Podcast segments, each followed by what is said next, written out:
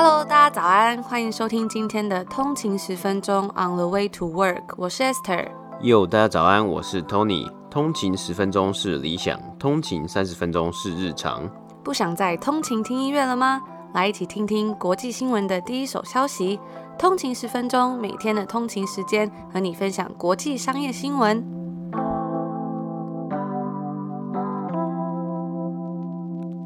大家早安，欢迎回来通勤十分钟。今天是六月四号，星期五。大家早安。那今天呢，又是一个礼拜的最后一个工作天嘛，时间过得非常快，一个礼拜又过去啦。最近常收到通勤族的留言分享说，终于可以体会说，我们前阵子常常在节目上跟大家分享，封城封的很闷啊，或者是疫情很久，常常待在家里，有时候真的会有满满无力感的那种心情了。虽然这边的状况目前是慢慢有所改善了。像是在昨天的 Stay at Home Order 在 Ontario 这边呢已经解除了嘛，不过呢很多的商店呢到目前为止还是不能开的，因为他们就是有不同的阶段嘛，那里面呢它就有规定了很详细，说什么阶段它可以做什么事，比如说什么阶段零售业可以开门，什么阶段电影院或是比较大型群聚场合是可以开门的。那虽然我们之前有跟大家分享到，在安大略省这边的接种率已经非常高了，可是呢，他只是把这个 stay at home order lift，他还是不能让这些零售店开门，所以其实大家还是算是哀鸿遍野，很多人还是觉得非常的痛苦。为什么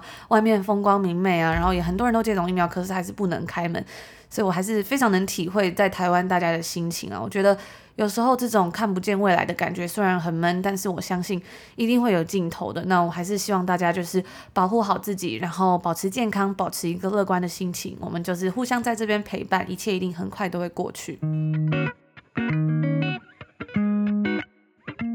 今天是北美时间的六月三号星期四，那我们来看一下今天的美股三大指数。道琼工业指数呢是下跌了二十三点，跌幅是零点零七个百分比，来到三万四千五百七十七点。S&P 五百标普五百指数呢是下跌了十五点，跌幅是零点三六个百分比，来到四千一百九十二点。纳斯达克指数呢是下跌了一百四十一点，跌幅是一点零三个百分比，来到一万三千六百一十四点。那今天美股三大指数，我们看到收盘皆有下跌的状况。近期投资人密切关注经济复苏以及随之相关的通货膨胀等议题啊。今天又是北美时间的周四啊，经济数据部分啊，美国上周首度申请失业补助人数来到了三十八万五千人，再创自从疫情以来的新低啊。大概应该也蛮清楚，我们每个礼拜都有播报嘛。先前几周呢是持续下降。大概维持是在四十多万左右，那那上周是来到了四十万人以下，而以疫情之前的水准呢，做一个参考，二零一九年单周平均申请人数大概是在二十万人左右。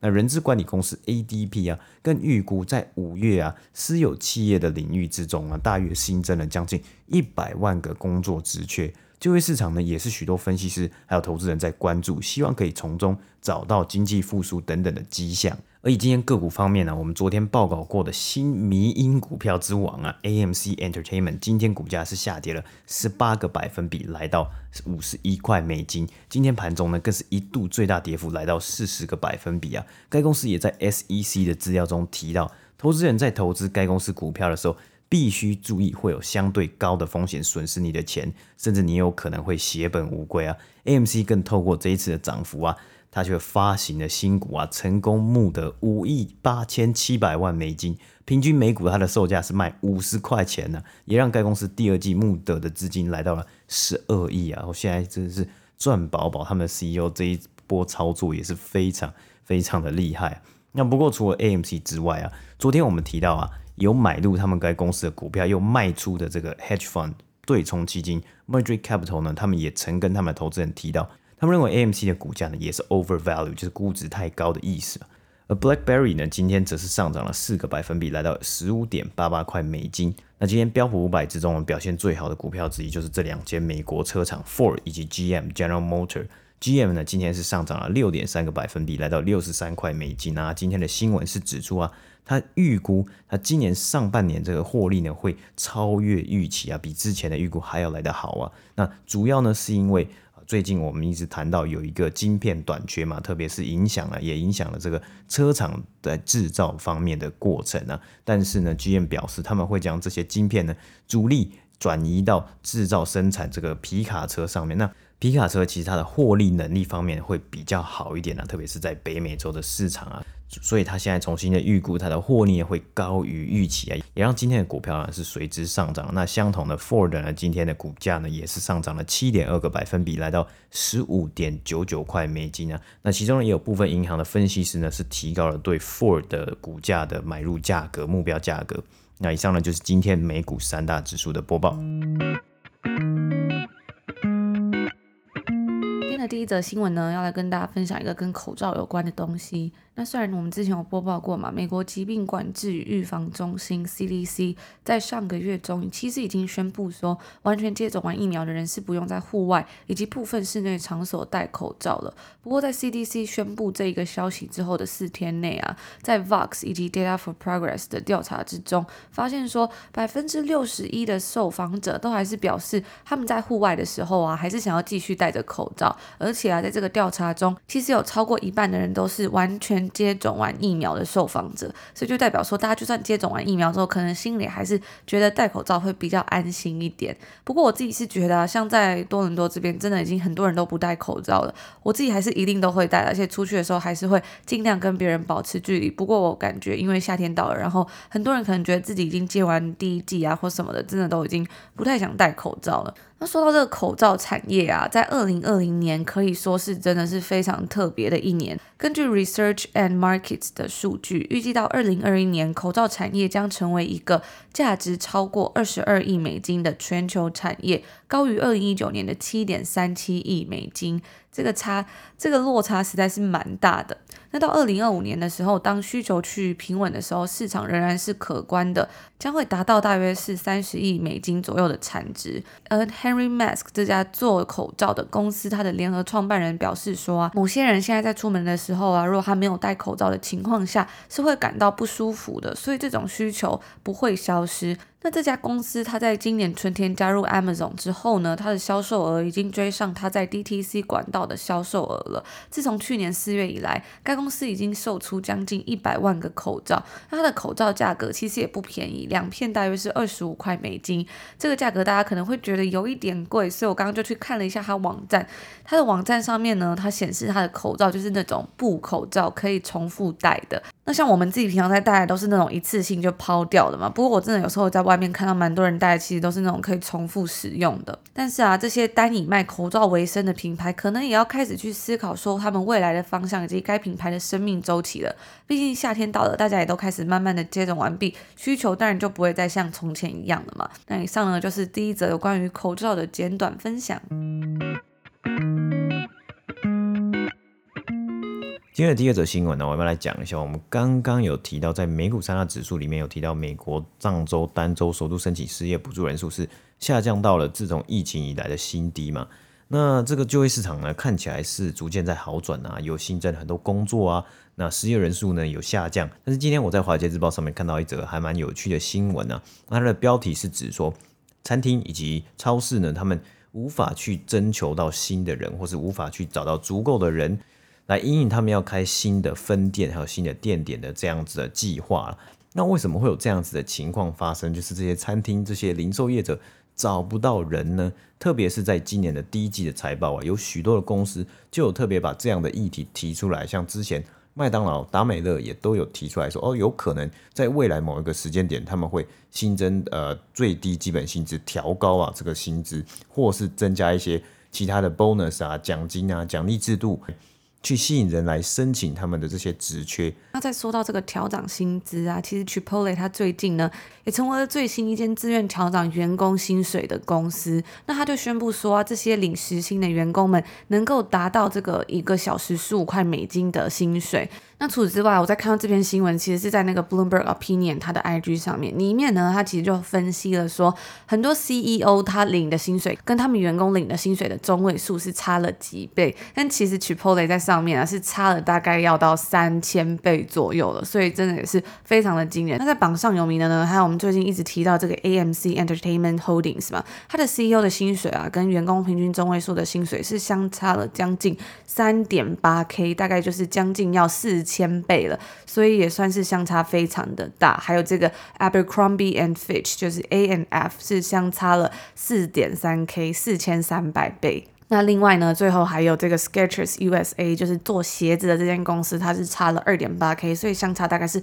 两千八百倍。他在发布这则新闻下面，他就问大家说：“哎，你觉得付这些 CEO 好几千倍的薪水啊，是不是公平的？”我也很好奇，大家对这件这个薪水的差异有什么样的看法？也欢迎跟我们分享哦。我回到这个新闻啊，其实造成这样的原因呢，我们要先讲回这个源头嘛，就是因为疫情之下呢，很多人有受到一些 stimulus check，有拿到刺激经济的支票。那许多消费者的消费呢是开始上升了，特别他们去呃一些 grocery store 啊，就是一些超市的消费呢是增加了。那这些超市当然他们想要利用这样的机会来新增他们的分店，来制造更多的营收以及制造更多的销售额嘛。所以呢，他们在开分店的时候呢，一定也要去请新的人力嘛，包括的零售业还有餐饮餐饮业也是。餐厅的部分呢，像是 Shake Shack 这间连锁汉堡店，他就预估在未来的一年，他们想要新增四十多间分店呢、啊。他们公司的 CEO 有提到啊，未来这样子增加四十多间分店呢，也是一件不容易的事情啊。最重要就是在怎么样找到足够的人力来支援这四十多间新的店店。根据美国 Labor Department 的数据啊，在三月底其实已经有来到破纪录这八百一十万个空缺的职位啊。那在其中非常多数就是餐厅以及饭店的职缺，将近一百万个空缺啊，而这些一般的商店呢、其实也有到将近九十万个空缺。那为什么他们无法去填满这些空缺、这些职缺呢？其实很大的一个议题呢，就是在于这些人都是算是第一线，就直接要面对面这些顾客的人呢。那加上现在因为疫情，很多人开始接种疫苗嘛，美国 CDC 也说，你进到很多店里呢，你如果有接种完疫苗，你是不用戴口罩的，但是相对的来说，你这些店员，你每天都要接触这些人来人往的消费者嘛，还是有一定会染病去感染的风险，所以很多人会有点却步。对于在餐厅里面工作，或是对于在一些超市啊，或是 grocery store 啊，或是大型的量贩店在工作。那我自己的经验就是啊，其实有时候进到一些商场或者是你说餐厅、超市等等，就是很多他可能有占保全的地方，他就是会问你说你有没有以下的情况。我们之前有跟大家分享过，比如说你近十四天有没有旅游史，你有没有跟相关人士接触过，或是你有没有自己身体有这些状况。但是呢，一般人应该都会说没有嘛，因为你已经 就是要进去那个店里，当然是知道自己身体一定 OK 你才会去。可是也难保，所以如果有人他真的想要存心欺骗或是怎么样的时候，其实这些保全人员他们也是没有办法。办法，因为他就是只能把这些问题问完，你说没有，他就相信你要让你进去嘛。所以我觉得其实真的在这些第一线工作人员也是非常的辛苦啦，因为有时候还是会有一些风险存在的。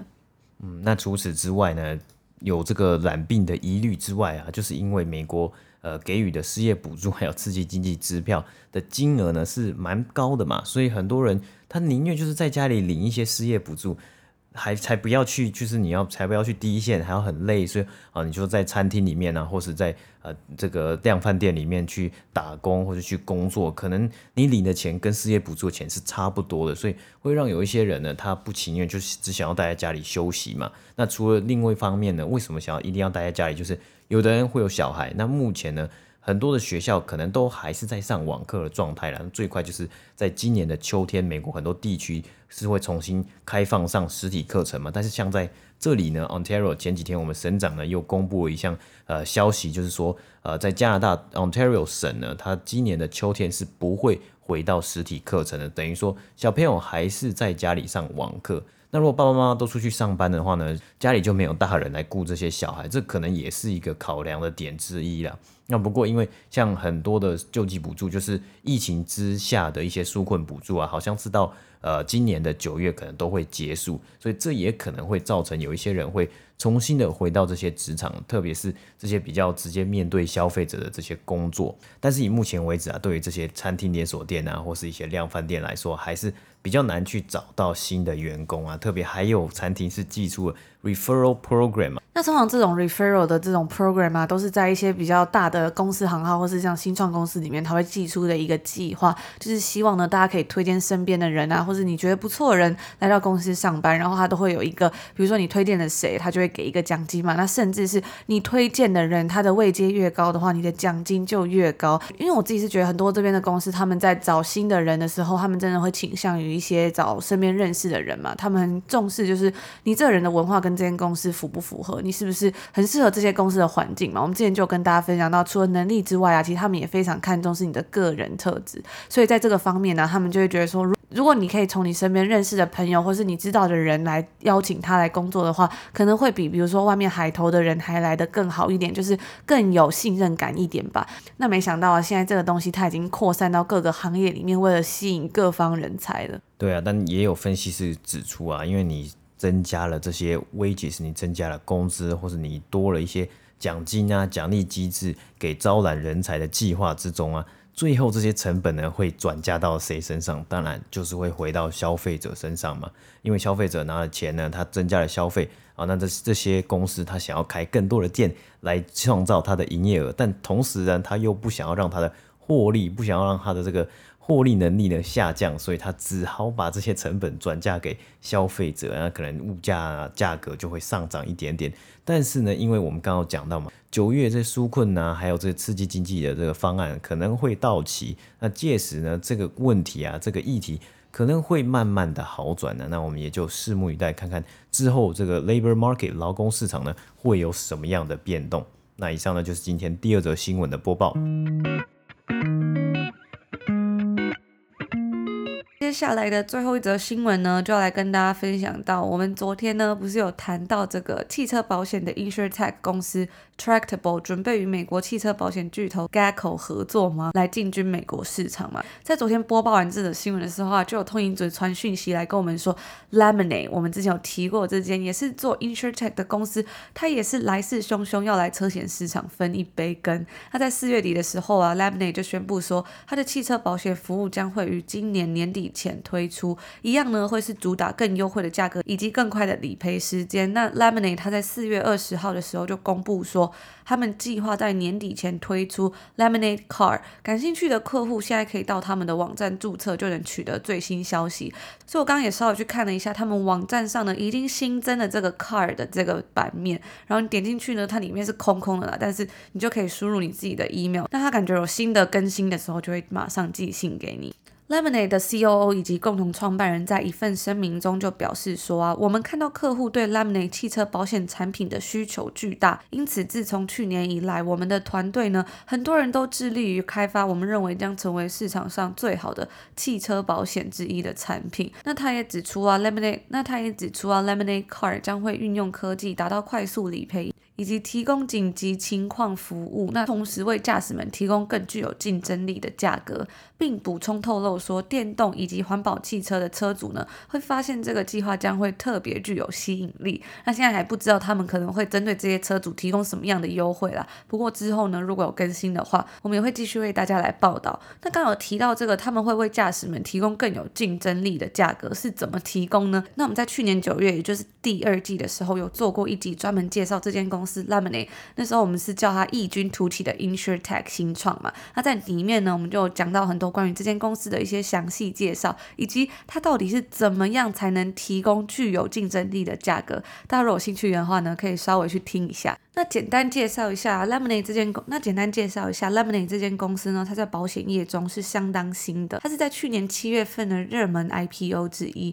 它上市的短短时间内啊，股价就一路飙升。那这间公司它到底有什么样的特别之处呢？它其实在二零一五年的时候成立于纽约，它的官网上面就写着抛开你对保险过往的认知，所以就代表说它想要彻底去改变这个保险业，大家对于保险业过去的印象，因为很多时候啊，大部分我们谈到保险业。的时候都会觉得比较不透明，或者是很多条文规定复杂，理赔流程很麻烦，定价也不透明等等的，所以这就是他们想要来颠覆这个产业的地方。而且呢，他们十分的重视使用者体验，以及他们提供这个搭配人工智慧的 Chatbot，让买保险变成一个更加快速、透明而且方便的一件事情。我自己觉得它最有趣的地方啊，是他们的商业模式非常的特别。在 Lemonade 收取百分之二十五的费用，并要求付款之后，客户就可以选择将你剩余的保费捐给慈善机构。那也就是说，以往保险的获利来源呢、其实是用户的保费再扣掉理赔金额嘛。但这样的商业模式就比较像是说，公司赔给客客人的钱越多呢，那他赚的钱就越少了。这样一来啊，其实那个商业模式就变得比较像是说，这样一来啊，顾客跟企业的关系就变得比较像是竞争而非互利。那 Lemonade 呢就很希望可以将这种比较负面的模式转换为社会福祉，所以他就决定说，在扣除公司的基本开销之后，客户没有用到的这种月费盈余将会全数交给用户指定的公益团体。甚至在二零一九年的时候呢，他们就捐出了五十万美金给慈善机构，因为他们这个举动啊，就成功打造了互助互信的这种客户关系，也获得了 B Corp，也就是 B 型企业的认证。那因为这样子啊，大家对他的印象也是非常的好。那他们也希望透过这样独特的新形态啊，来与这种 Next Generation Homeowners 下一个年轻世代的屋主来对话。所以总而言之呢，我自己是认为他的商业模式其实真的是还蛮有趣的啦。如果大家有兴趣想要听更详细的话，也欢迎回到这个 EP 三十四集去听哦。那根据这一次 Lemonade 他的新闻稿啊，该公司目前的保单持有人每年在汽车保险上面的花费大约是十亿美金。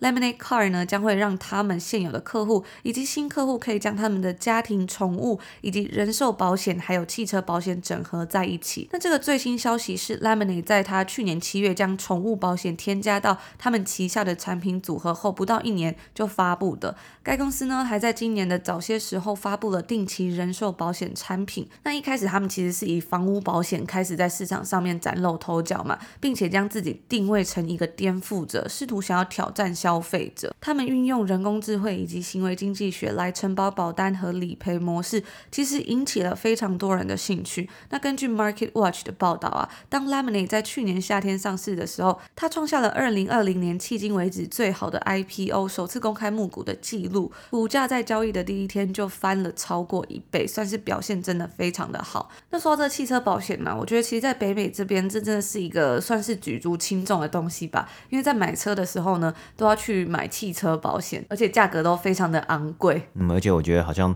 在，特别是以在加拿大为主啊，我们待过温哥华以及呃多伦多 Ontario 省，这每个省的汽车保险的规定都不太一样。像之前在温哥华的时候，它的汽车保险呢，好像就是。只有一家 ICBC，有点像是有点半垄断的感觉，因为当当然还有还有其他家就是 player 在市场上面嘛，只是最主要就是个 ICBC，所以它是有这个制定价格的能力啊，所以他说多少钱你就要付多少钱。那这个价格其实因为有的人的那个就是你的驾车年龄啊，还有你之前有没有发生过车祸，还有之前发生过状况，都会就是参考在这个保险保费里面嘛。不过。通常我们看到之前看到的情况，好像都是好几百块加币一个月哦，好几百块加币起跳。所以有的甚至会比，比如说我们之前有跟大家介绍过，在这边买车你可以用 leasing 或是 finance 各种不同的方案嘛。有的时候呢，你买那个汽车保险的价格，甚至会跟你一个月所要付的这个车子的钱差不多了，还有可能会更贵。对啊，所以就是 这东西也是一个要要 consider 的一个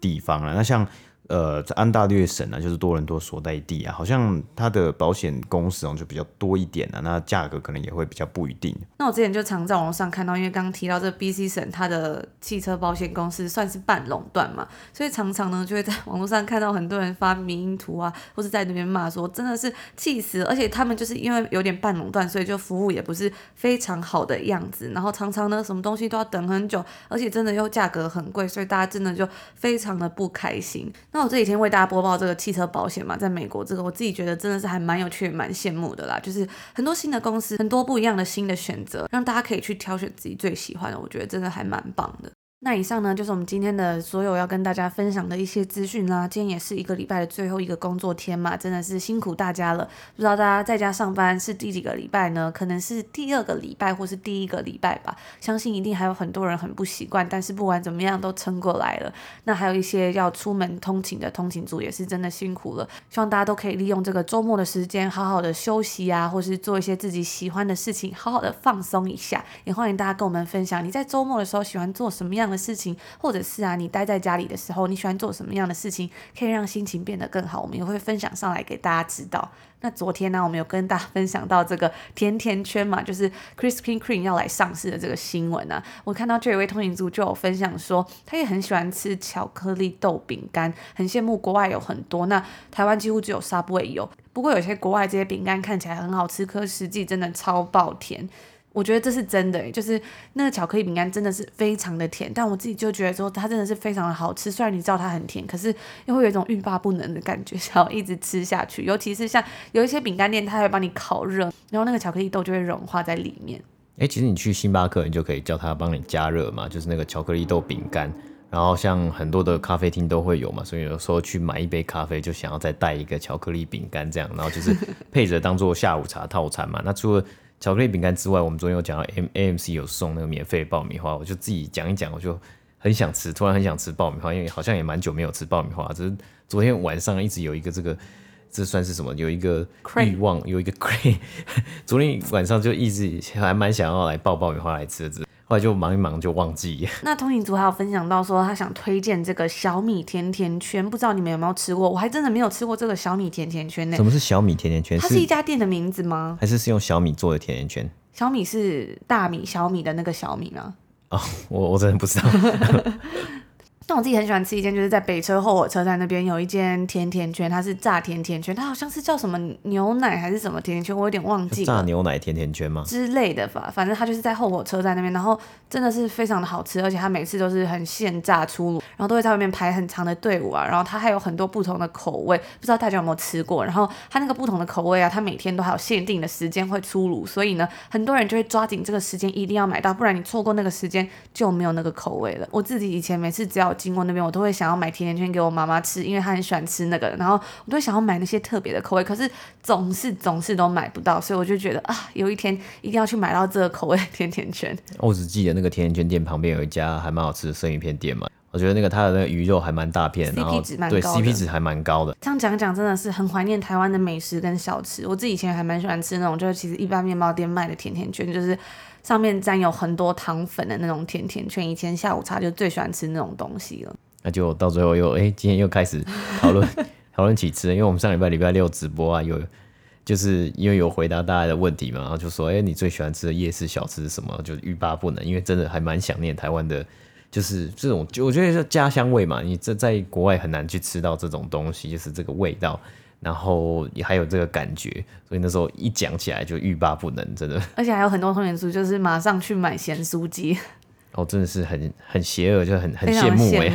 然后还有通讯组，那时候我记得大家在直播的时候，就还有分享到有蟑螂飞过去嘛。我想说，哇，对我们这边好像真的没有蟑螂，但是其实是因为天气太冷了，就是连虫子什么虫子都没有。那时候直播啊，我觉得上次跟大家直播真的非常好玩，所以我们决定可能是在可能大概两个礼拜一次，我们就会举办一次直播活动吧。我们再跟大家讨论一下，那时间呢，我们也会之后再跟大家讨论一下，再继续公布。因为上一次我们的直播是没有留的嘛，然后就看到很多通勤族就问说，哎，在哪里看啊？所以我们在这边再重申一次，我们若办直播的话，都是会在 Instagram 上面分享，那时间我们也都会提早跟大家公布，所以如果大家不想错过的话，就要记得去追踪我们的 IG 账号 on 的一个底线 way to work 哦。然后我们在这边就祝福大家有一个愉快的周末，希望大家都可以好好休息，然后充满能量的迎接下一个礼拜。我们就下周一见，下周见，拜拜。拜拜。